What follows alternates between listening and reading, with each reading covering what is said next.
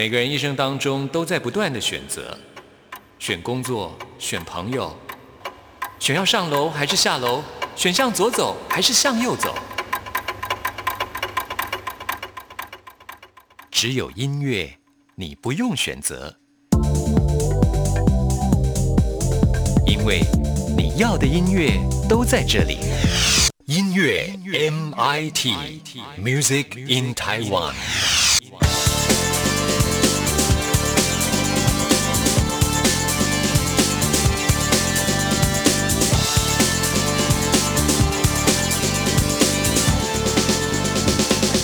亲爱的听众朋友，大家好，我是刘冠佑，欢迎收听音乐 MIT Music in Taiwan。之前我在节目当中提到 VR 虚拟演唱会这件事情，真的已经发生了哦。如果听众朋友喜欢玩线上游戏的话，那你一定知道这个消息啊。这个线上游戏呢，是在他们的游戏里面置入了好几次的这个虚拟实境的演唱会，也获得相当大的回响。像是 Travis Scott，另外还有我很喜欢的 DJ Alki，还有 Dan Mouse 都在。在这个游戏当中举办了演唱会，不过呢，目前只有这个游戏的玩家才能够参与啊，而且呢，时间也很短啊，远远不如原本真实世界举办的这种演唱会的规格。但是这个消息真的已经让人非常的振奋了，因为啊，现在的演唱会市场真的是奄奄一息啊，有了这样子的线上演唱会的话，也可以说是为演唱会的市场带来了一线希望。如果再不办音乐活动啊，很多乐手跟歌手都要饿肚子喽。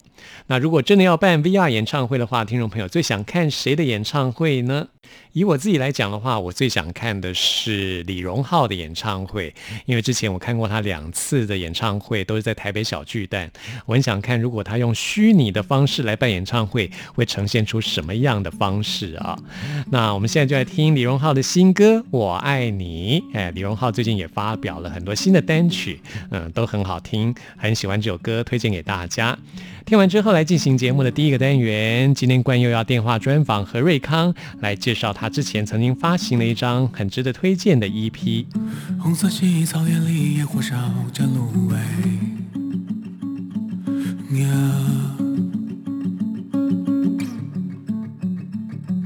紫色季极光下融了多少弱水？我抬头。多一声叹息，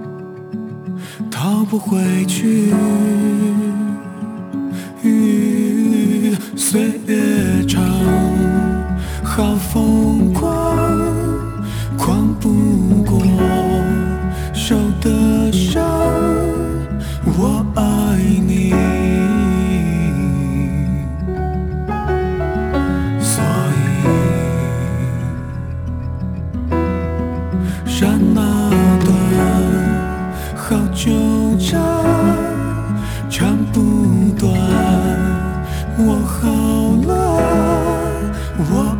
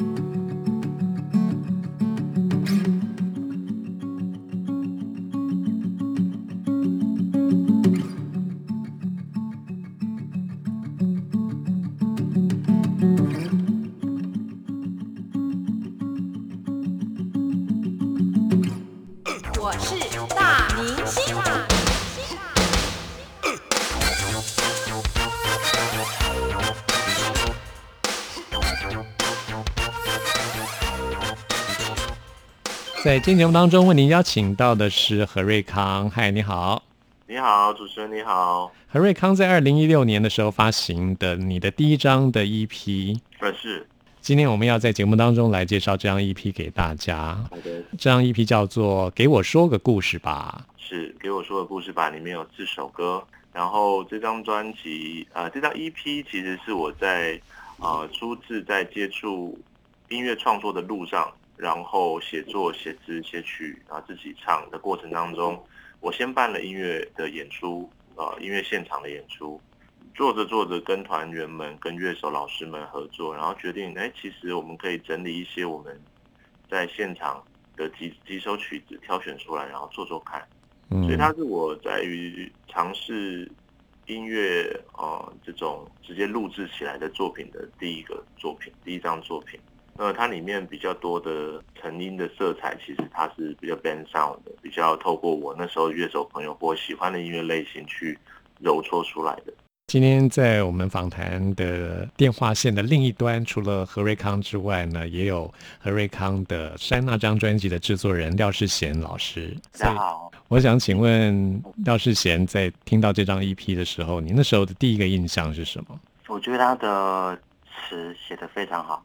呃，虽然我都是写我我个人专辑就是呃台语居多嘛，是，但但是我我对他的词以及他的曲，我听到的是呃编曲当然很精彩，但是我更看到的是他的词曲以及他的歌声，嗯，他歌声的特质以及他的独特的共鸣点。我觉得何瑞康的歌声蛮特别的，跟一般人会欣赏的那种角度是不太一样的。嗯，他啊，瑞康的歌声，我觉得他的歌声对我来讲有一种吸引力，他会让我想去，我主动的想要去做他这样。嗯，那你你嗯，你也知道做唱片很累嘛，是但是他的声音就是会让我想很累的去做它。你有想过，你有想过这是一个什么样的吸引力吗？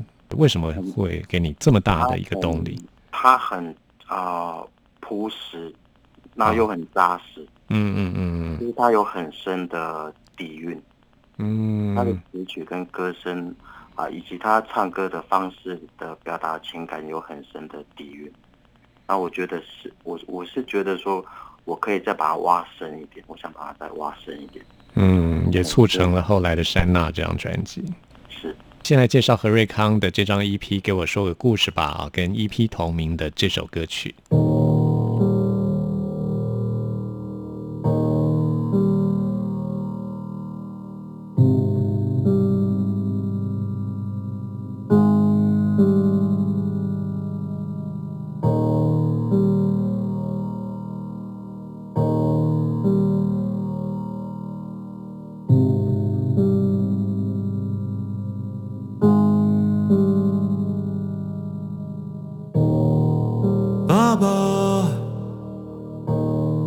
你说啊，我在听啊，故事的结局快到了吗？妈妈，你唱啊，我在哼啊，怎么开始的却早忘了？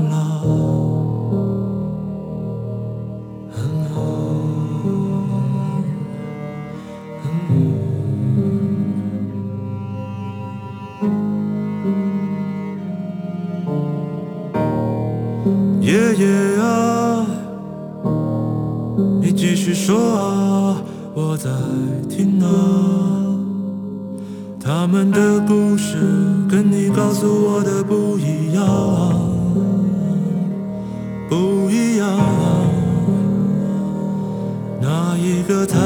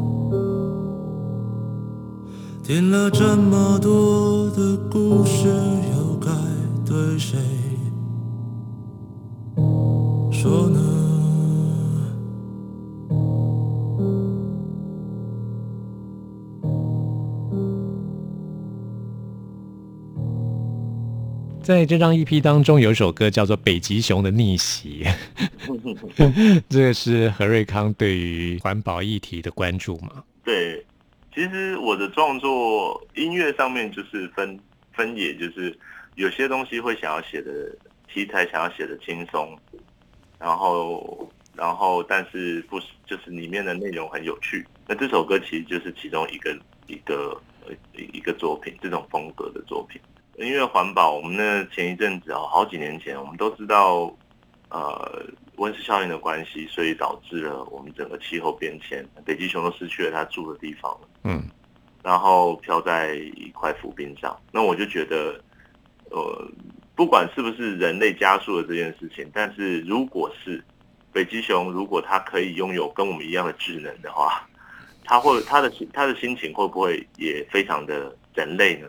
他会不会有一些很荒谬的一些报复的举动呢？嗯。但是我当然不是我指的报复不是很残忍的，所以我就试着把这个报复 变得很逗趣，这样子，让让这些人类们知道他们的痛苦，这样子，就写了一首这样的歌。呃，有点像你这漫才表演当中的比较诙谐幽默的方式来写这首歌。是，然后大家乐乐手老师们也非常的投我所好的，用非常热带音乐的 风格，故意去这样子做，我觉得非常好。呃，何瑞康除了是音乐的表演者之外，也是在台湾很受欢迎的漫才的表演者。是漫才的表演，呃，是非常重，就是创作加导演，他没有办法说比较难说，嗯，呃，真的也很少人这个样子，就是别人写的本他来演。是漫才这种演出，我觉得要对生活有非常细腻的观察，还要逗人发笑，我觉得这相当难哦。那何瑞康是怎么样设计你在漫才方面的演出？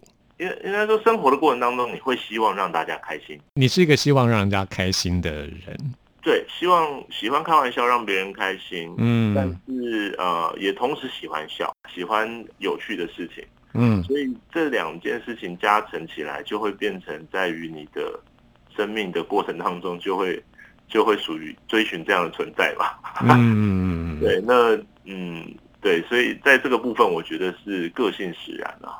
在学习过程当中，当然戏剧的学习、表演的学习也去加成了这件事情，兜起来这个样子。来听这首很有趣的《北极熊的逆袭》。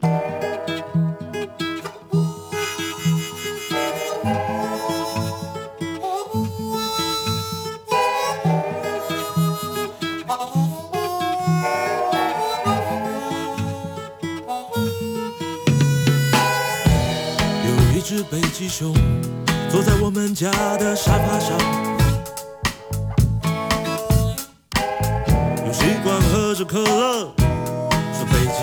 极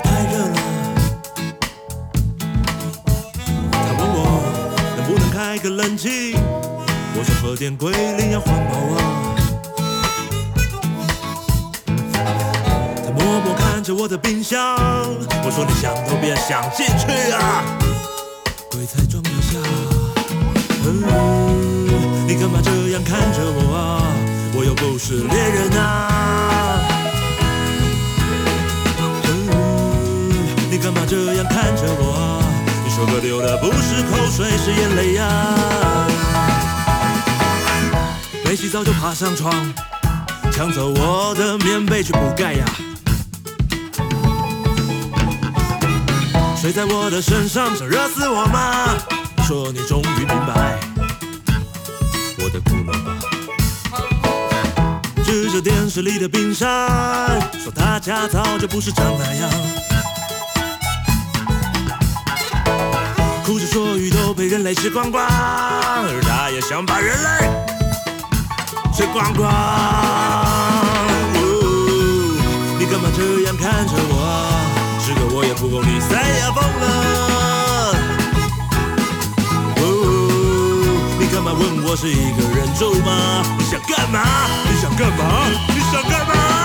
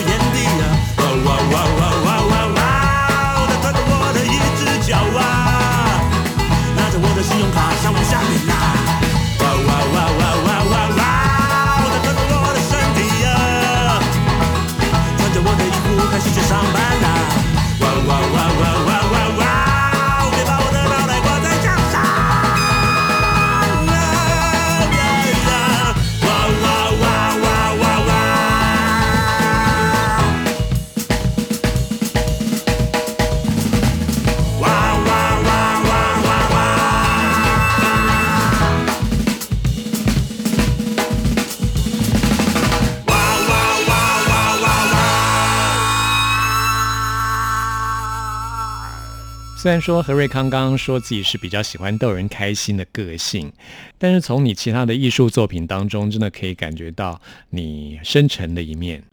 比如说你的《山那》这张专辑的创作，还有我们今天介绍的《给我说个故事吧》，我们要接下来介绍这首歌曲《行者》。这首歌曲的创作，我们请何瑞康来介绍一下好吗？呃，《行者》这首歌是写作的当下是因为一些社会状况，但其实这个社会状况现在还持续发生。嗯就是当初呃所涉猎的题材，其实就是关于被害者和加害者，嗯以及第三方的旁观者的这三个部分的互相的作用和循环吧。是，嗯，因为我们社会常常发生，我们都不知道为什么谁会杀了谁，谁会伤害了谁。嗯那生活中都有了，社会上有更多社会事件，但是旁观者有时候是我更加觉得，在这个当代社会，尤其是资讯传播很发达，网络非常发达，嗯呃，表达意见非常发达，这个这个现代里面，呃，更加不能被呃，更加不是不能被忽略，而是说更加容易造成这个作用，有时候是负面的循环的一个因素了。是这个议题很值得大家来关注跟讨论。嗯，就应该说我很在乎吧，我很在乎那种这个状况让令我那时候的让那时候的我有很深的难受和觉得很对就无解的感觉。是，那嗯，那写这首歌的时候也只是传达了这件事情，我也没有答案，我只是觉得很多事情它就像一个圈绕圈一样，就是讲讲实际一点，就是当如果被害者他都已经原谅了加害者的行为，不管是他真的原谅，还是说他事隔十几二十年选择他原谅。对他不想要再活在仇恨和那个情绪里面的时候，可是当有新闻也好，或者是政政府也好，刻意去操作它，而让旁观者们投入了他们的愤怒，嗯那其实会让这个原谅和这个放下无法发生，他会嗯他会困在那边。是那这个困境就是我写这首歌的时候的一种情感的推动。现在社会上发生很多事情啊，我觉得我们都不能从表面上来看，呃，加害者、被害者的关系，有时候并不是你想象中的那样。虽然我们完全不能去否定被害者所遭到的那个事件的嗯创痛，那加害者也无法去闪躲这一个事件，他的确是做了。嗯只是说更的，只是这个东这个部分其实有法律或者是有我们自己社会上的呃规范和制裁的面向。那我反而觉得是在这一个事件点之外的前或后因和果，其实这个行动这个事件的发生，这些事件的发生，它已经是一个果了嘛。只嗯是说这个果它前有前因，但是其实大家不是那么 care。然后它是不是这些改变了那个因果的呃那个那个缘由那个原因之后，这个这个不好的结果是不是在将来能够改变？这也是一个费时一直也也也也关切到的一个议题嘛。那也甚至包含了说这个事件的后续，就是我刚刚讨论的，嗯他过了十年二十年，这一些悲伤这些痛苦，他他能不能放下或被放下？就是他反而延伸出了别的问题了，他不再只是那一个事件本身的仇恨而已。是没错，对，蛮多可以谈的这样。是。那我们现在呢，就为大家来介绍何瑞康的这首《行者》。我终于忘了自己曾经是谁，手里握着那把刀子，刺透那些不是否是无辜的躯体。你终于不再想起那闭上眼仍无法不看见的死去。但人们无法停止回忆，直到缅怀也成为了哭泣。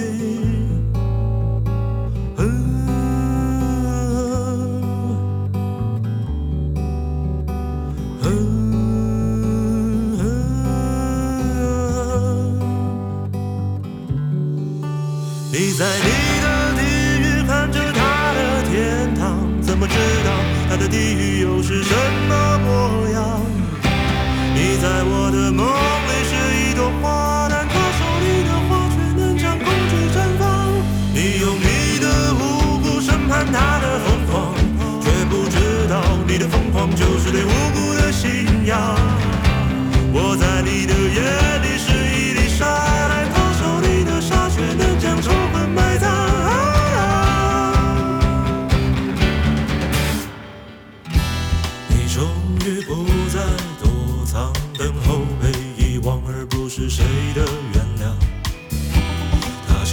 不是忏悔，而是有罪的表白。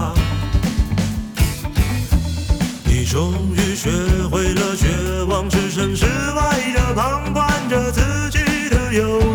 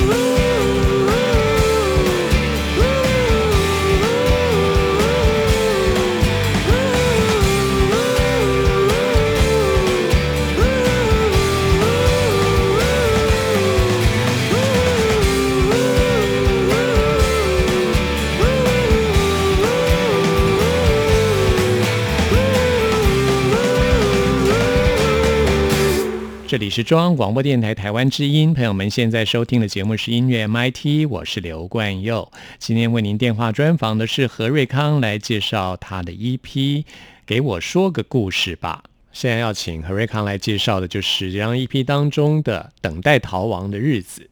这这首歌啊、其实是写比较我个人，但我觉得可能跟个人个性有关，就是我不知道是不是每一个人，但是我觉得创作人有时候我会遇到也有这种创作人，就是你会觉得生活的过程当中，你我我是属于很容易去意识到，嗯，自己要去完成一些什么，但是这一种推动力在潜在的影响你的时候，它会变成你好像在一个生活的过程当中，你好像试图有东西在追着你，但是其实那个东西你根本没有工作，也没有，啊、我是说你你没有工作追着你，你没有其他的东西追着你，但是其实那个潜在的那一种被追的感觉，压迫感是如影随形。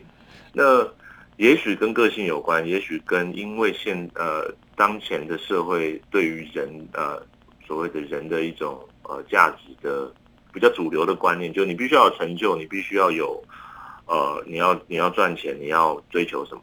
那这个东西它其实它背后是你要你要你要学业成绩很好，你要等等的那些东西，它不断的在你背后推着你。然后，所以它在我没有无所事事的时候，它反而放的最大。在我有一阵子的时候，嗯，嗯，那这个就有一种，哎，为什么我明明现在可能没有什么事情那么迫切，但我怎么每一天活得好像，就是你都在被追逐的感觉，都在等待逃亡的感觉。因为的确，人都会遇到这种时刻，就是你很想要摆脱现在的什么。他有时候是工作，有时候甚至不是工作，他什么都没有，但是你就想要离开现在你的自己的状态，但是你却还赖在沙发里，要逃不逃的厌恶感。是 是，我想每个人在人生当中绝对都会遇到这样的情况了啊、那么在遇到人生的困境的时候，我想请教廖世贤老师跟何瑞康，你们是怎么样去抒发这样子的压力跟情感呢？啊、我我是廖世贤，我选择骑车，哦，就是呃呃，就我骑车不快，但是我会骑很久，嗯。我我会骑很久，大概因为我家也在嘉义嘛，我可能就从台北骑回嘉义，然后嗯有时候从台北绕去花东，然后再绕回嘉义这样。嗯，我觉得骑车对我来讲啊、是一种可以把烦恼丢掉的一个方法。是这种情绪，我觉得完全呈现在你的西部这张专辑里面。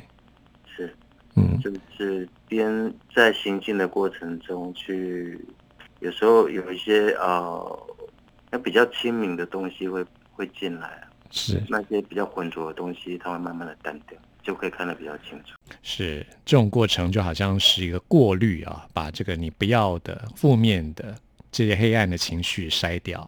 嗯，我是有这个作用。是，哎，我很好奇，你从台北骑到嘉义，嗯 这样慢慢骑是要是会花多久的时间啊？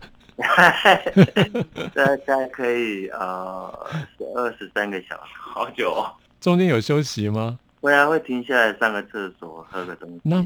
没有过夜啊，就这样一路骑回去。嗯，没有过夜的，哇，天哪！哇，这太厉害了。可以。而且我们台湾，呃，我是我是沿着六一线骑嘛，嗯所以那感觉不差。嗯，是，我也很想来试试看。那何瑞康呢？我我可能再慢一点吧，我是属于走路的那种。哎呦哇，对，其实我就是一种老人状态啊，就是是我要出去走走，但是不是说走很远，但是会一直走。哦有哦时，候会走河堤啊，或者是巷子啊，会走到二十三个小时吗？这倒是不至于，这倒是不至于，因为我觉得会会骑掉这么久，就是因为坐在车子上不是很累。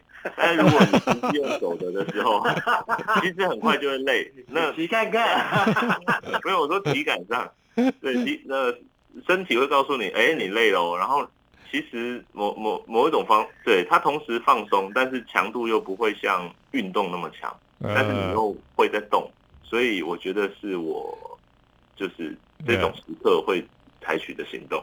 嗯，很有对，那意思。下雨天我可能就会在家里面走哦，在家里面走是绕着客厅转圈圈吗？圈圈，或者是走去阳台、厨房，回到客厅等等的。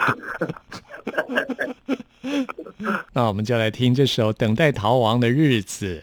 今天非常高兴跟呃廖志贤还有何瑞康聊天，真的非常谢谢你们接受我的访问，谢谢你们，谢谢你的邀请，谢谢。谢谢。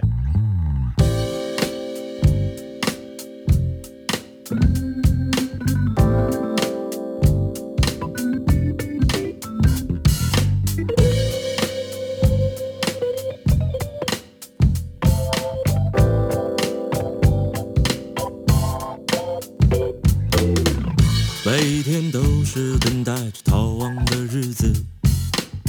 穿上鞋子，躺在床上，我静静地等着倒数计时。每一秒钟都想着无数个投降的姿势，枪响之前倒数计时，原来早已停止。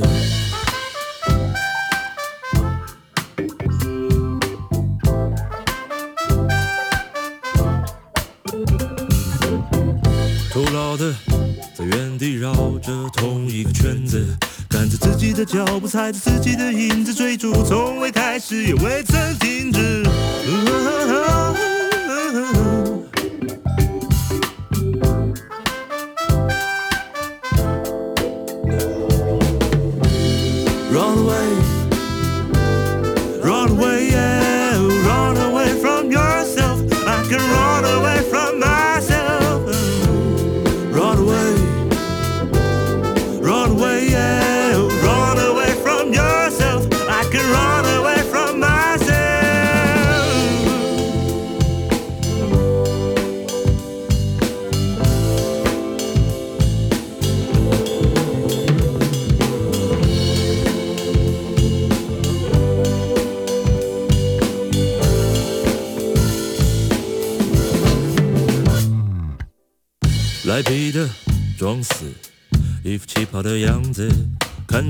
别人老是冲刺，我站着跟倒退都一样意思。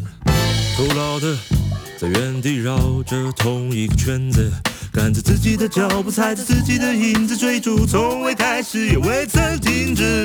嗯哼哼嗯哼哼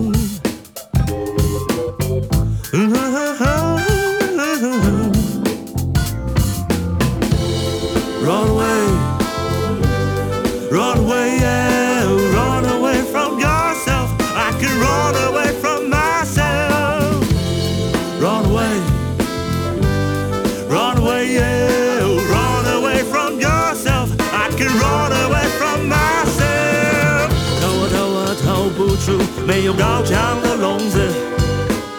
逃啊逃啊逃啊逃，也逃不过自己的追杀。追啊追啊追啊追，也追不上不存在的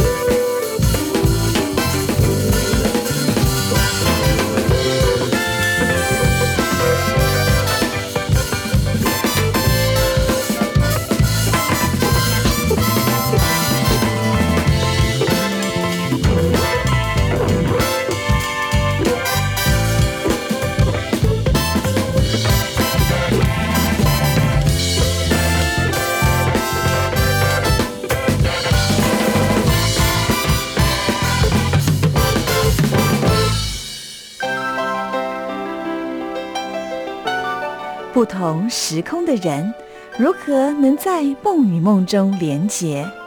陌生的你我他，在这个空中熟悉了起来。音乐的桥梁，真情的呼唤，我们在空中传真情里，没有了距离。现在要来进行节目的最后一个单元，为您回信跟点播。今天要来点播歌曲的是云峰，云峰要点播的是清风的新歌《男孩庄周》，觉得很喜欢这首歌曲，要跟大家来分享。